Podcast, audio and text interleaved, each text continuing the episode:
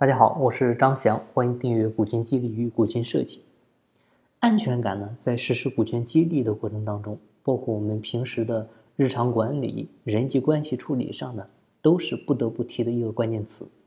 不管你处于怎样的位置，扮演什么角色，都要学会顾及到身边伙伴们的安全感。那如何给别人安全感呢？其实呢，就是要给予别人充分的尊重和信任，给予别人足够的保障和支持，给予别人切实的利益和收益。只有这样的话，才能达到理想的双赢的状态。因为工作原因呢，平时出差比较多，再加上呢，这个疫情一直反复，有时候呢，坐飞机的时候就要这个手机就要调到飞行模式，手机呢联系不上。每次出行的时候呢，家里人就总是担心。那就觉得我不安全，啊，叫我全程戴上口罩，落地呢保平安。再比如呢，公司开会的时候，啊，如果你跟老板或者你的直接上级有不同的意见，你提出来了，那可能呢就会导致出现矛盾。那这个时候呢，你担心的可能就是会害怕给你降工资、降职级，啊，害怕上级给你穿小鞋，害怕被公司开掉。所以呢，你会发现我们在面临风险的时候，往往。都是爱往最坏处去想，所以呢，不管做什么事儿，我们在事前设计游戏规则的时候呢，最好是要考虑到对方的安全感，能够让对方感受到足够的安全感，这一点呢非常重要。比如去年我服务一家企业，就遇到这么一个情况，四个人合伙开了一个汽修连锁公司，开了有十几家门店了，在当地的规模呢也算可以了，发展势头非常好。然后呢，就因为当时他们关于要不要再去旁边城市开新店的事产生了矛盾，结果呢，两个小股东就商量了，偷偷的把客户资料还有公司的一些资产，给转移到了他们新开的一家新公司去，然后自己单干去了。这个呢，是其他的两个合伙人万万没有想到的，根本一点征兆都没有。其实我总结呢，他就是因为这些小股东。本身强烈的不安全感，再加上没有话语权。但是真实情况呢是，他们仅仅有了一点点的矛盾，本身呢是很容易就可以解决的。大股东呢也根本没有让小股东离开的意思，但是呢就是因为没有安全感，最后呢不欢而散，甚至呢成为了竞争对手。所以只有双方都有了安全感，合作呢才能共赢，也才能长久。首先需要注意的呢，就是在股权设计上一定要给小股东安全感，啊，最起码呢，给他们几个小股东可以联合起来否决你的这么一个权利，这样的话呢，它就会形成制衡，啊，他们也就不会担心自己呢成为摆设，或者说以后呢可能会会随便就被甩掉。比如呢，你也可以考虑成立董事会，让这个小股东呢选个代表出来。啊，进入董事会获得董事席位，同时呢，涉及到一些，呃，某些事务的时候呢，也可以让他们有一定的决策权，甚至否决权。因为人有了权利呢，他才会有做主人的感觉，他这个感觉到位了，感觉安全了，他的心呢才会放到工作上，才会当成自己的事儿干。这样的话，对你的企业呢，也才是最安全的。那给股东安全了，接下来呢，还要。给员工安全感，其实最简单的、很现实的一句话就是：员工把青春给了企业，那企业能给员工什么呢？你这么的剥削员工，那这不就是万恶的资本家吗？所以呢，我相信很多老板是很难回答这个问题的。如果单纯的就是为了混口饭吃啊，挣点工资，那好了，那很多企业呢？但是不像公务员一样，他有铁饭碗、衣食无忧的，啊，不是旱涝保收的。再加上现在政府社保压力这么大，这个养老也不能完全靠政府了。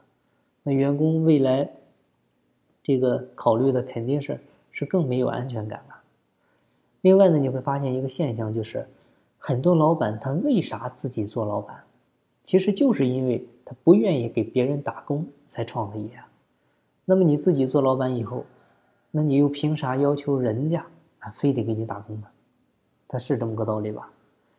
虽然说呢，并不是所有的人都有做老板的能力，但是呢，我们还是应该从这个根儿上去解决这个问题，那这个根儿上的问题呢，本质还是安全感，还是利益，还是钱。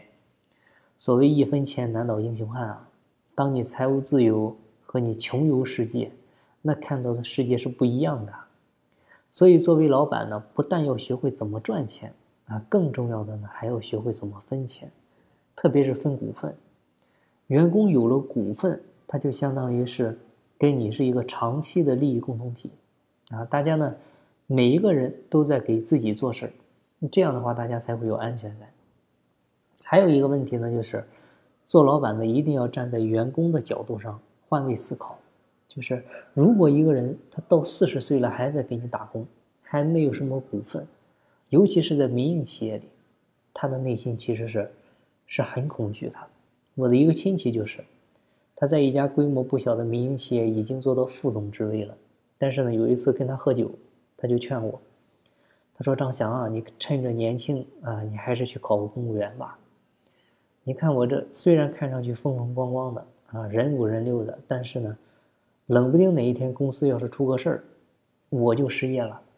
另外，我这个年纪了再创业是很难的，这个公司的年轻人也在往上蹦，所以呢，我现在就是靠着资历在公司混着，内心呢是很恐惧的。因为一旦失去工作，对他来说再找工作是很难的。所以，学会分钱呢，解决的是大问题。给员工安全呢，其实还要渗透在日常管理的一些细节里面。比如做老板的一定要注意，一定要按照规则办事。这里的规则呢，指的就是法治，而非人治。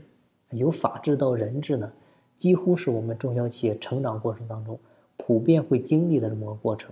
这个很正常，尤其作为一言堂的老板呢，一定要适应这个过程。老板呢？千万不能凭借个人的喜好随意的去评判一个人，甚至开除一个人。如果说当公司制度、当规则都成了摆设的时候，那对员工来说风险是非常大的。这个时候他们就会有非常强烈的不安全感啊，要么是处处巴结老板啊，要么就会像一些官员一样，我宁愿不做事我也不做错事啊。要真是这样的话，那耽误的不还是公司的事吗？但是如果大家都按照规则办事的话，啊，员工关注的焦点呢，就都会放在事上，而不是放在老板的喜好上了。就是当规则，当遵守规则成为习惯，规则呢成为保护伞，啊，那还会谁觉得不安全呢？最后呢，站在第三方的角度呢，还想谈一点，就是我们还是要给老板安全感，因为通常来说呢，如果说一家企业倒闭了，员工可以跳槽，但是老板呢只能去跳楼。如果一个员工频繁跳槽，你会发现很少会有老板敢重用你。所以呢，员工也要学会考虑老板的安全。可能在员工眼里呢，很小的一件事儿啊，有时候呢，老板就会莫名的发很大的火，就会觉得非常不理解，就觉得小题大做。其实不是这样的，因为老板和员工呢，他本身承担的风险不一样。所以呢，责任也就不一样，压力也不一样。所以作为员工，也要考虑尽可能的把事情做好啊。我们方方面面呢都想周到，过程和结果呢都要透明，都要在预算和可控范围内。特别是一个员工，你刚刚到一家新公司、新公司的时候呢，更应该这样做。最后呢，我想说，其实我们生活在这个社会呢，不管你是哪个群体啊，不管你的身份呢高低贵贱。也不管你为谁工作，我们都要学会考虑别人的安全，啊，比如商场保安要考虑外卖小哥的安全，城管执法呢要考虑小商贩的安全，拆迁部门呢要考虑拆迁户的安全等等。也许呢，你认为自己只是完成了一份工作，可是对他们来说，却可能是整个世界都没了。给别人安全是对别人的信任和尊重，是一条不得不学的共赢法则。别人安全了，我们自己才会更安全，企业呢也才能健康发展，这个社会也才会更加和谐。好了，今天的分享呢就到这，有更多股权或者管理方面问题，欢迎加我微信详细沟通。金不在今天，金在路上，我是张翔，下期再见，拜拜。